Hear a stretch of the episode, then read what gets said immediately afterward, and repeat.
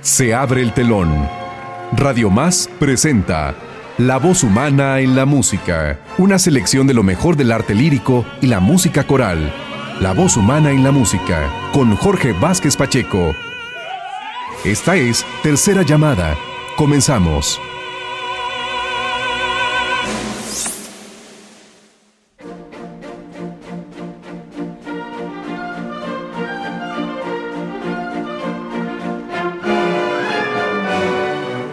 Amigos de Radio Universidad Autónoma del Estado de Hidalgo y Radio Más en Veracruz, así inicia Trimonisha, ópera de Scott Joplin, compositor afroamericano autodidacta, cuyos orígenes no pudieron ser más modestos. Sus padres fueron esclavos en una plantación de algodón y cuando Scott nació, hacia 1868, apenas habían transcurrido cinco años desde la abolición de la esclavitud. Escrita hacia 1910, Trimonisha es un drama sencillo y sin complicaciones argumentales, con elenco que debe integrarse en su totalidad por cantantes negros y en el epicentro de una historia en que Joplin subraya nobleza y espiritualidad femeninas. Trimonisha fue presentada inicialmente en versión de concierto hacia el año 1915, pero hubo que esperar hasta enero de 1972 para su montaje formal en Atlanta, con solistas y orquesta bajo la dirección de Robert Shaw.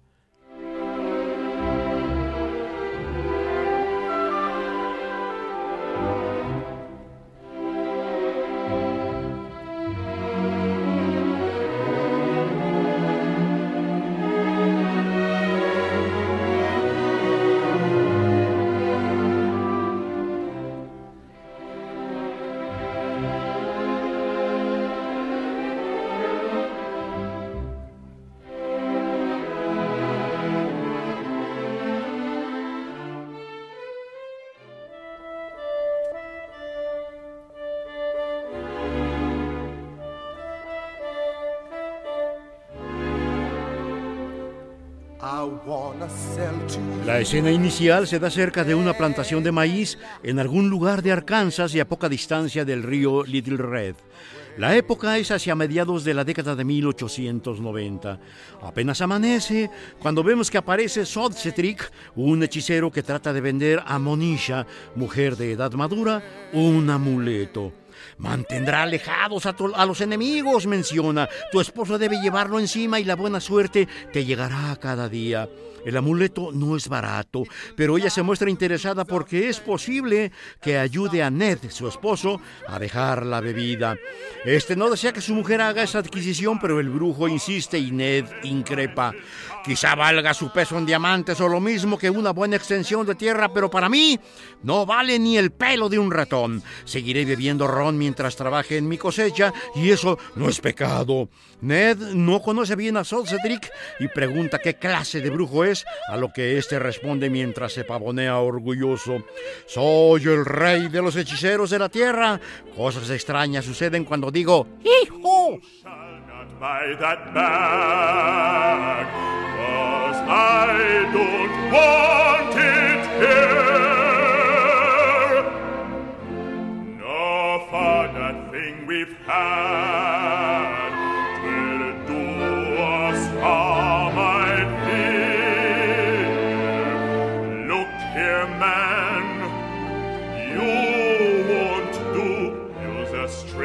To me. Tell me, who are you? That's a trick. I am the Goofadas man, and as king of Goofadas land, strange things appear when I says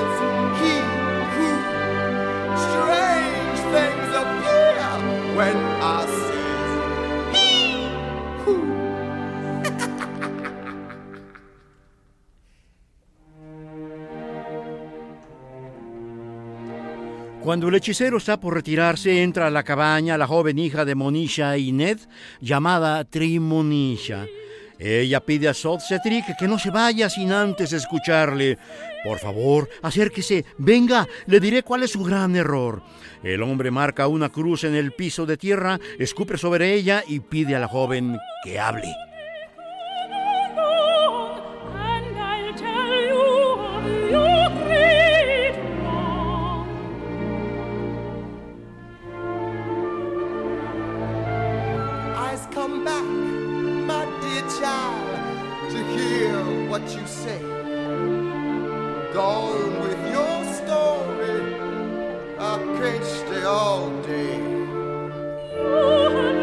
Usted ha vivido sin trabajar durante muchos años, dice Trimonisha.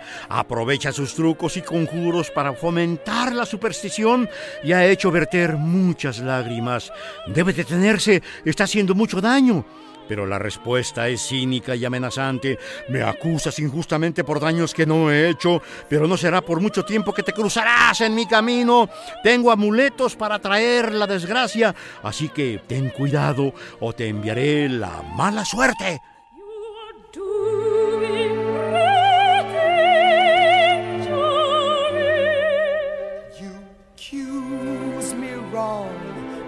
Injury not done, and it won't be long, for I'll make you from run.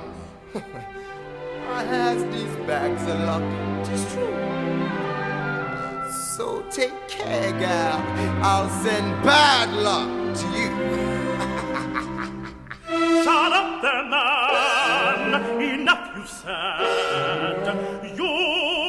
Interviene ahora Remus, un amigo de la joven, para callar al brujo. No puedes engañar a Trimonisha, ella tiene la cabeza bien centrada. Es la única persona educada de nuestra raza en muchas millas a la redonda. Romperá el hechizo de las supersticiones que tanto abundan por esta comarca y todos los abusivos hechiceros tendrán que dedicarse a otra cosa. Ella me enseñó a leer y escribir y le estoy muy agradecido. Harías bien en abandonar toda esa charlatanería. Debes cambiar hoy mismo, comenzar una vida mejor.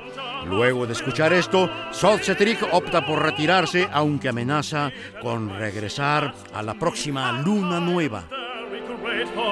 I have more sense now, you can see, and to her I'm very thankful. You'd better quit your foolish ways and all this useless strife.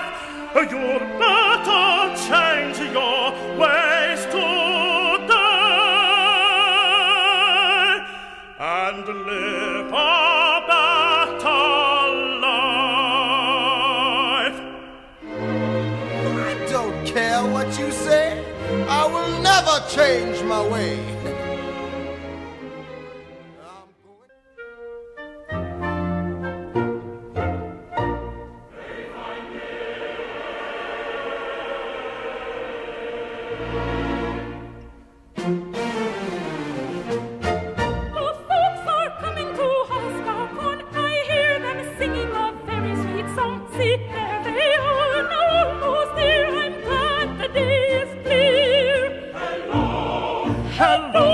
Presenciamos ahora una escena luminosa y espléndida. Los peones, hombres y mujeres, bailan y cantan antes de iniciar el desgrane de maíz y entre ellos vemos a Lucy, Remus y Andy, entre muchos otros participantes. Paulatinamente, la alegría y la danza cobran notoria intensidad.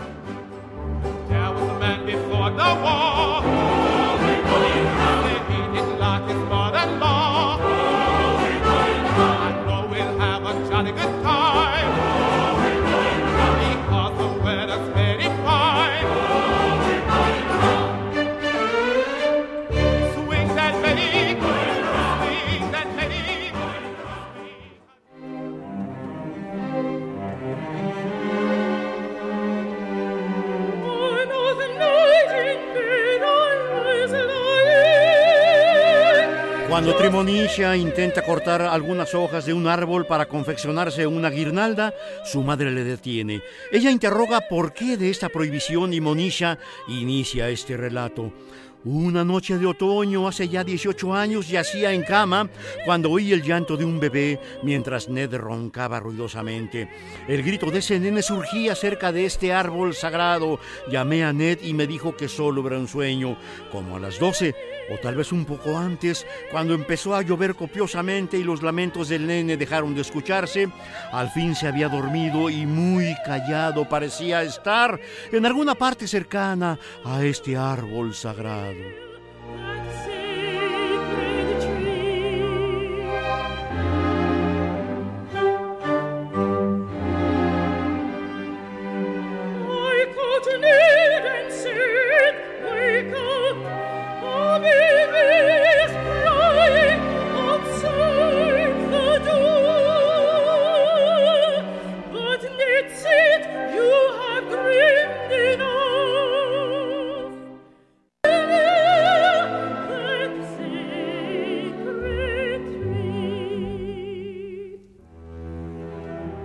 Continúa el relato de la mujer que se establece como punto medular en esta historia.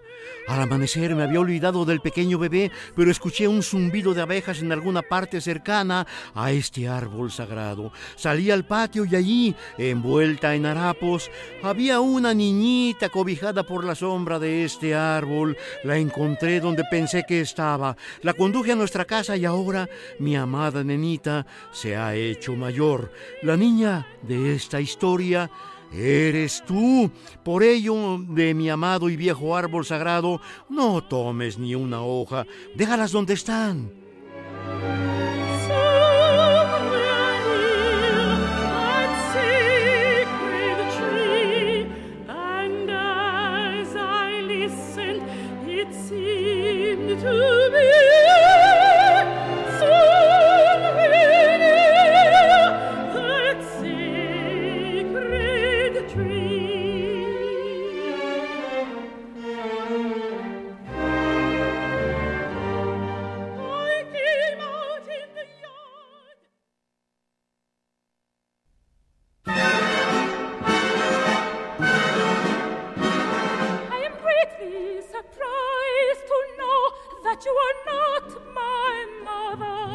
Tremonisha manifiesta su incredulidad.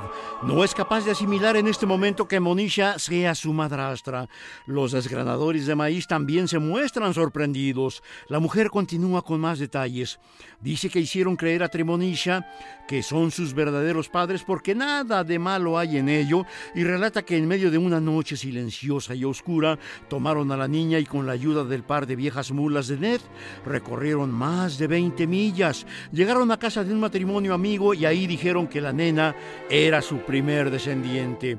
Luego menciona, no teníamos escuela alguna cerca, de modo que cuando tenías siete años, una mujer blanca se encargó de tu educación. Ned y yo te amamos de corazón. Has sido una verdadera hija para nosotros.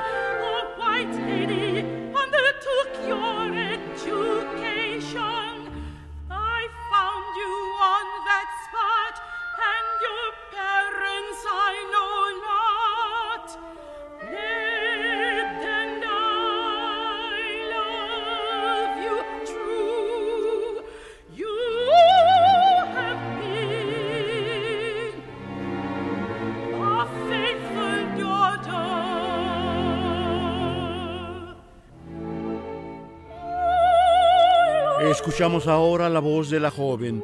Yo los amo a usted Ned. Seguiré su consejo. Para mí, usted ha sido una verdadera madre y Ned un padre. Viene ahora otro momento revelador, el nombre de ella.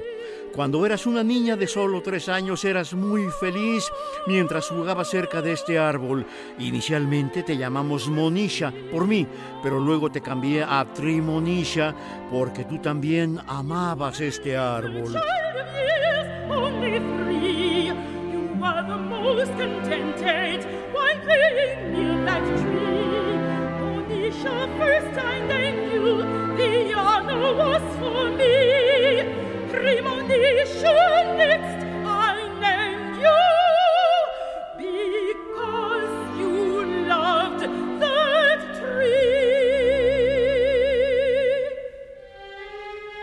I will take leaves from Ante ello, la chica indica que ya no tocará las hojas de ese árbol para hacerse una corona. Con las de otro le quedará igual de hermosa. Luego de ello, los trabajadores en grupo se dedicarán a cumplir con sus labores mientras Lucy y Trimonisha se alejan para internarse en el bosque.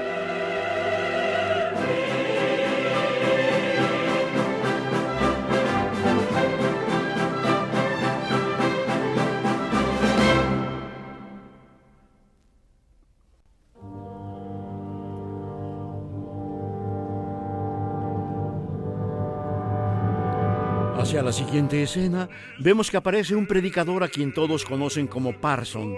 Prestan atención a su prédica en la que insta a respetar los buenos consejos, a no robar ni mentir. Quienes le escuchan atentamente se arrodillan en oración y muestran a Parson sus respetos.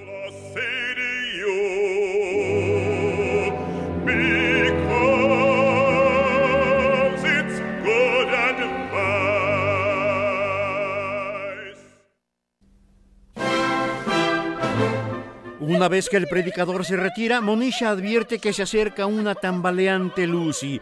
Acompañó al bosque a Trimonisha y ahora regresa maltrecha, con una cinta que le cubre la boca y las manos atadas por la espalda. La imagen terrible conduce a todos hacia las más pesimistas suposiciones.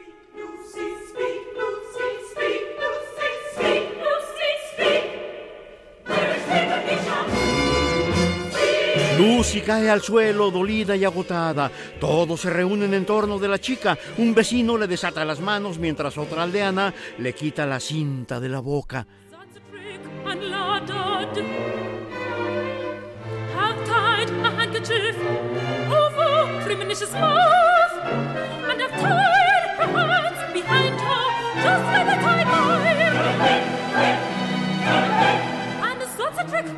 His mule's back and lifted Tremonisha on after him, then galloped away into the woods.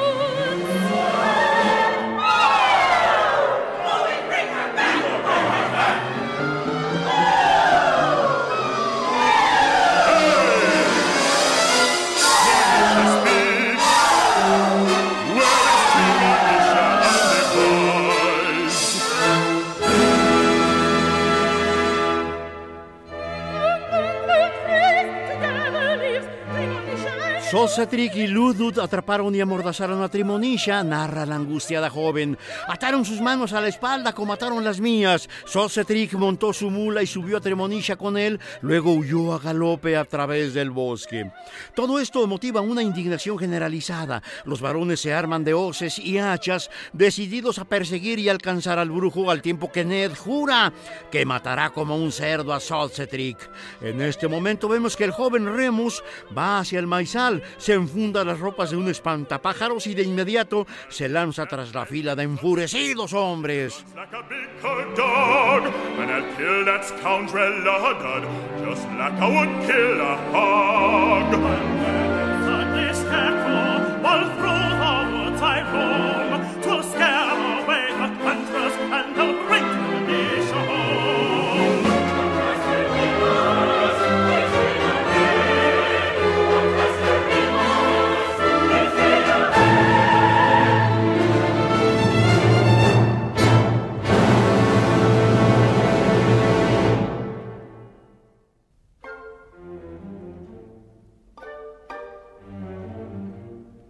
Así inicia el acto segundo de la ópera Trimonisha de Scott Joplin.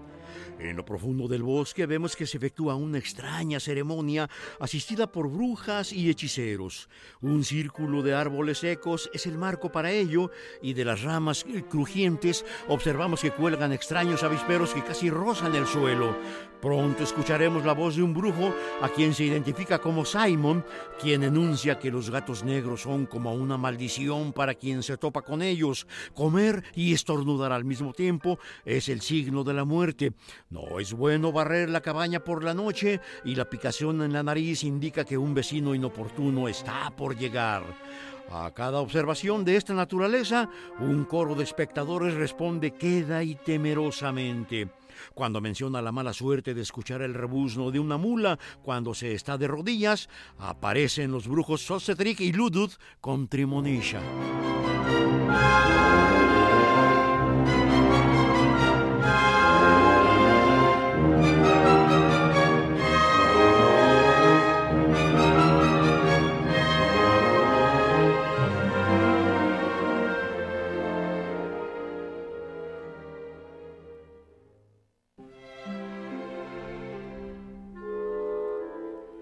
Todos lanzan un grito de magia que, como hemos visto hacia el inicio, suena a hi-ho. A la chica que ellos conducen casi a rastras, nadie la conoce, de modo que los recién llegados tratarán de explicar qué hacen allí. It is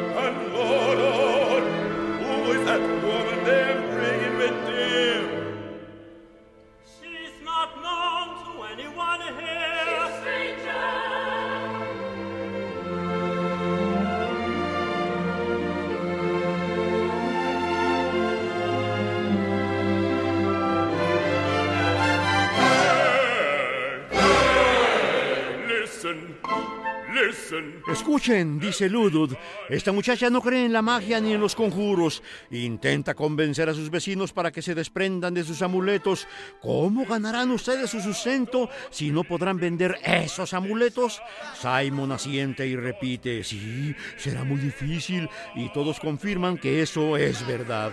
Por tanto, esa joven debe ser castigada. Solo un brujo llamado Cephus se atreve a defenderle porque le parece que se trata de una buena chica, pero no logra convencer a sus colegas. Las brujas y Simon deciden que llevarán a Tremonisha hacia los matorrales y allí recibirá el castigo que merece.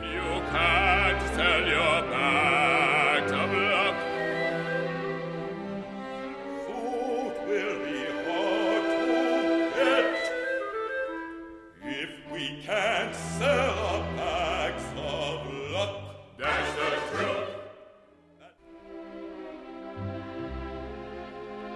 Todos se preparan para ejecutar el castigo que consistirá en arrojar a la joven hacia los nidos de avispas que cuelgan de los secos árboles.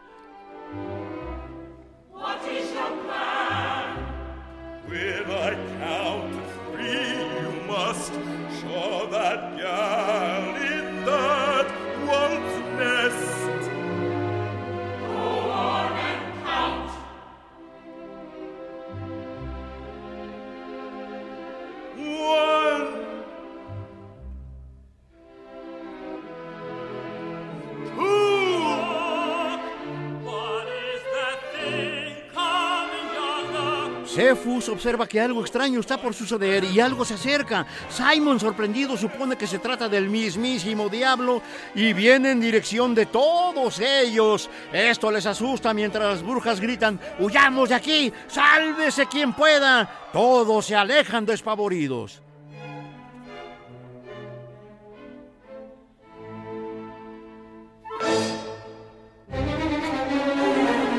Personajes con emotivas historias. Música con profunda emoción. La voz humana en la música. Continúa.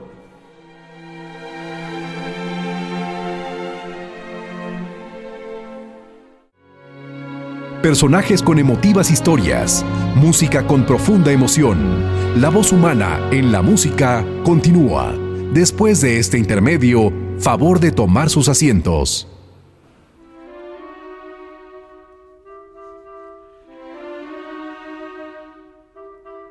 Quien disipó el aquelarre ha sido Remus con su disfraz de espantapájaros.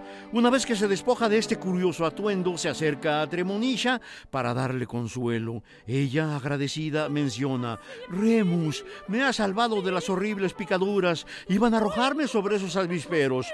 Me alegro de llegar a tiempo para salvarte. Sé que los hechiceros son supersticiosos y se asustan por algo que les parece extraño. Por eso me vestí de espantapájaros. Vámonos, dejemos estos bosques de inmediato porque me parece oír gruñidos extraños. Mágicamente, la escena se convertirá en un campo de algodón con un sendero para carrozas en medio y a los lados hombres y mujeres trabajando. I know the are superstitious and afraid of anything that looks. So I was a scarecrow for that purpose, and I've scared them away out of range. Come, let us leave these woods at once, because I hear some very strange grunts.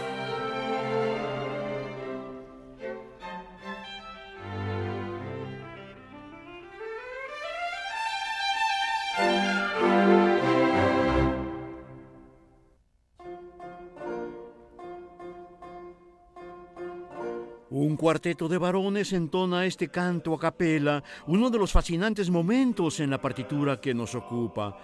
Descansaremos un rato, eso nos hará sentir bien, muy bien. Pronto estaremos en casa partiendo leña porque será la hora de comer. Descansaremos un rato porque descansar es muy hermoso.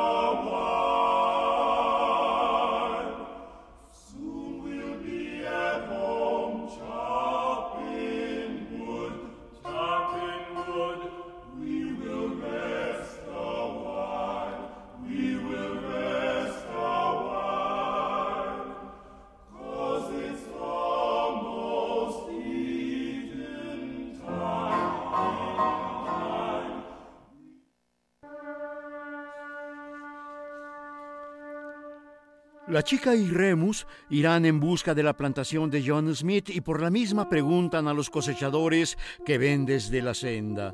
Todos oyen que la tía Dina ha tocado un cuerno hasta en tres ocasiones y se desata un regocijado canto a ritmo de ragtime. Iremos a casa y nos quedaremos hasta el alba. Preparémonos, pongamos el saco sobre la espalda. No debemos demorar más porque nuestro trabajo ha terminado hoy.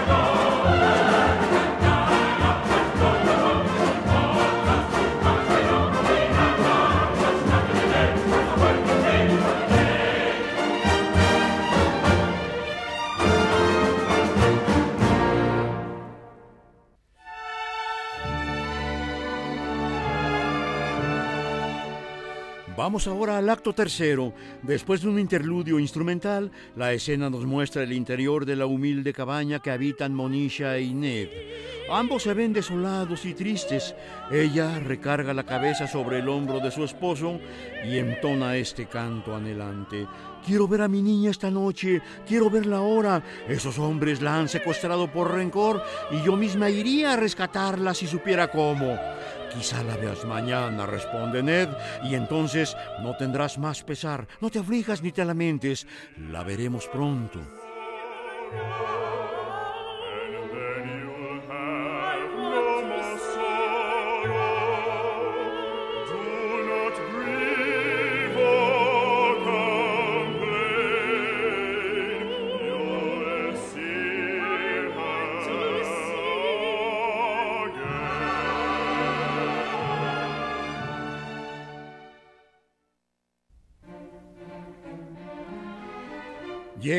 Remus con Trimonisha y la madre se desborda de emoción. Aquí está mi niña. Remus, eres un héroe. La joven menciona que ya viene la gente. Pronto los vecinos harán acto de presencia y todos están muy contentos. Les ha caído muy bien la ocurrencia del muchacho al asustar a todos los brujos con aquella vestimenta de espantapájaro.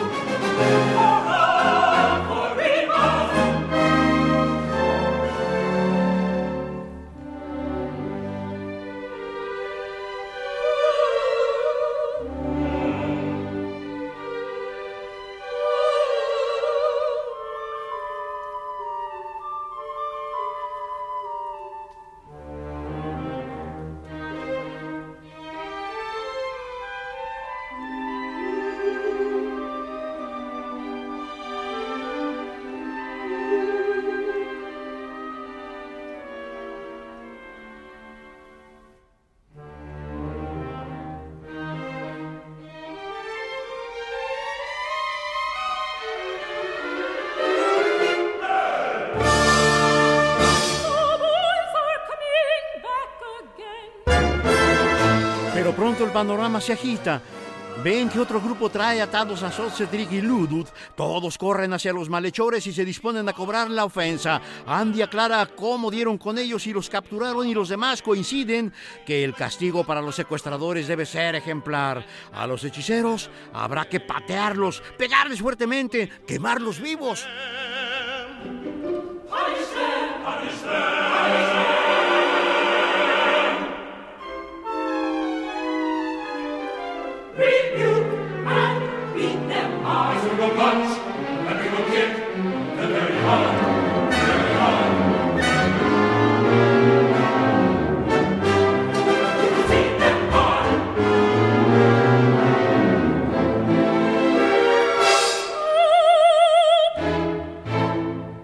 Voz de Trimonisha les detiene. ¡Alto! Si los golpean, bien sabido, devolveremos mal por mal. Simplemente denles una buena reprimenda y pónganlos en libertad.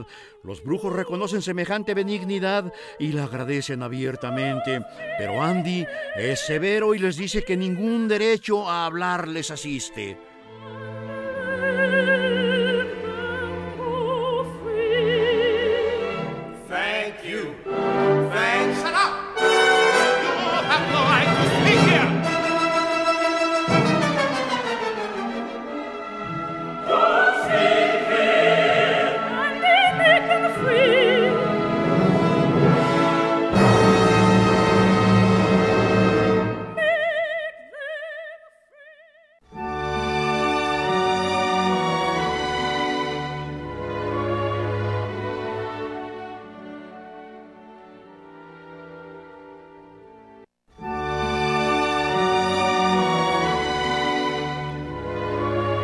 Remus muestra ahora el lado amable de su impetuosa personalidad en este canto por demás intenso y reconciliador.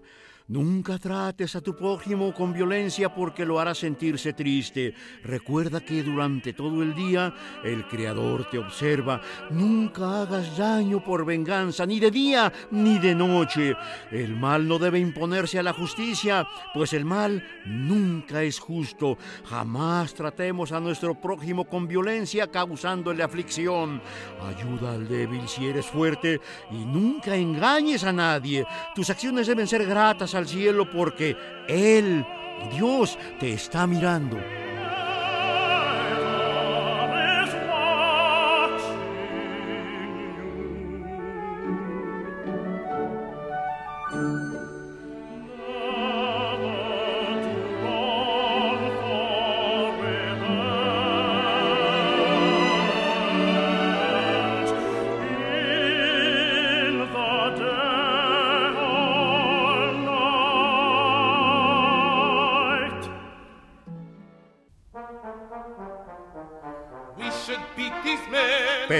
Pero vuelve el conflicto. Andy insiste en el castigo para los culpables y su instancia enciende de nueva cuenta los de por sí caldeados ánimos. Todos amenazan con hachas y filosos cuchillos a los hechiceros al tiempo que lanzan contra ellos terribles ofensas.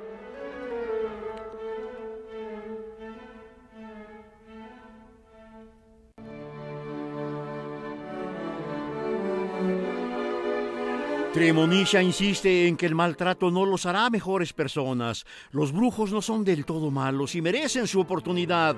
Ned se muestra razonador y flexible. Cuando los malhechores vagan con sus corazones llenos de pecado, no muestran temor y hacen mucho daño, pero algún día la ley se impondrá. Cuando estamos en nuestro hogar podemos oír cuando los bribones se aproximan, pero no tenemos oportunidad de salir cuando esos sin corazón están tan cerca.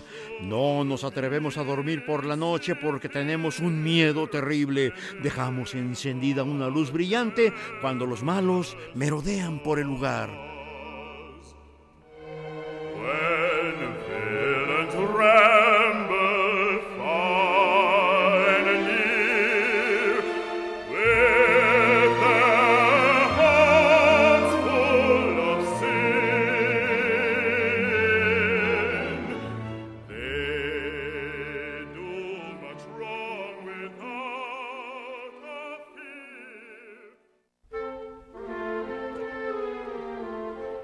La joven víctima del rapto suplica a sus vecinos y salvadores.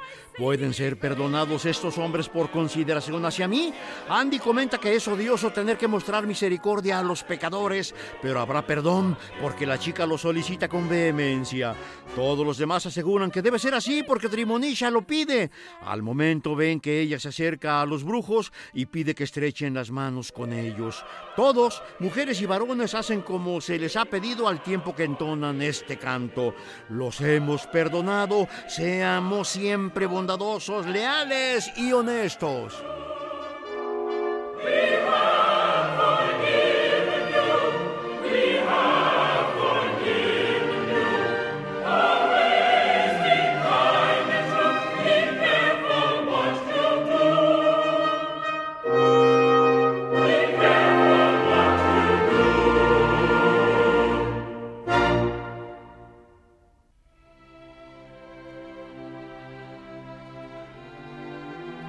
Hacia los momentos finales, la hija amada de Monisha y Ned canta en torno de la necesidad de un liderazgo en esta comunidad de trabajadores.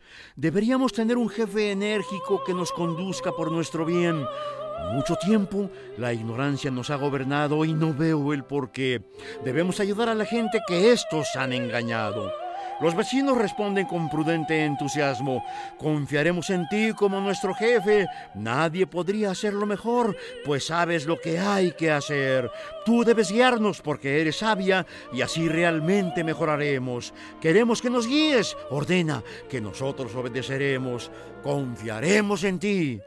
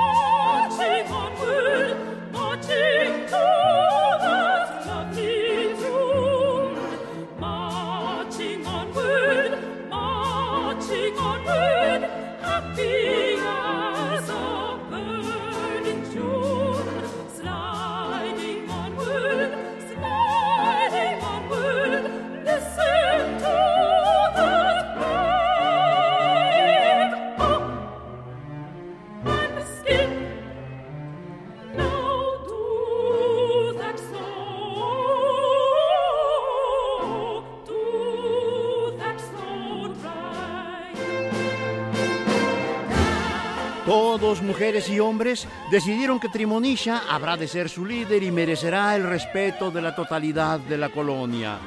Da inicio ahora un baile al que invita con su amiga Lucy. Escuchen este rag, brinquen, salten y háganlo lentamente. Sigan, no se detengan, no detengan la danza. Marchen hacia adelante felices como un pájaro en junio. Así, con algarabía y excelente humor, se cierra esta historia.